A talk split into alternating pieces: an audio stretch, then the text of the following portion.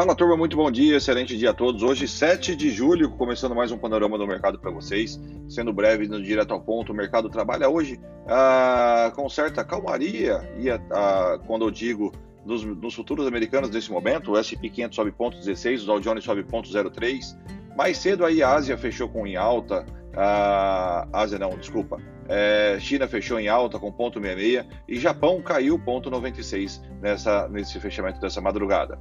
Bom, Europa trabalha nesse momento ah, com a projeção de PIB europeu é, vindo acima do esperado. A Europa trabalha com ponto 42 de alta, é, puxando aí principalmente por Alemanha que sobe ponto 89% nesse momento e Inglaterra que sobe Londres que sobe ponto 37% nesse momento.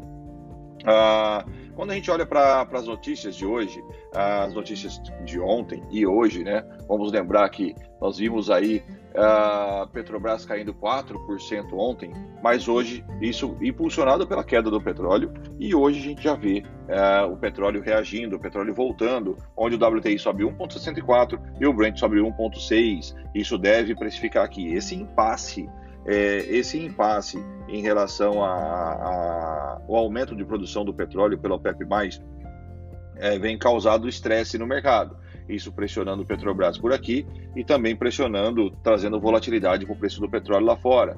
Então, alguns especialistas, a Bloomberg divulgou, inclusive, se continuar esse passe por uh, e não ser resolvido num curto espaço de tempo, o petróleo pode poderá bater 90 dólares uh, o barril, tá? Então, moral da história, vai doer no bolso aqui também, beleza? Então vamos dar uma olhadinha uh, no geral também como que está fechando, uh, como está fechando, como está a agenda de hoje, né? O índice, o índice e da, é, o principal índice do dólar, DXY, é, tá, trabalha exatamente cravado no 0 a 0 nesse momento.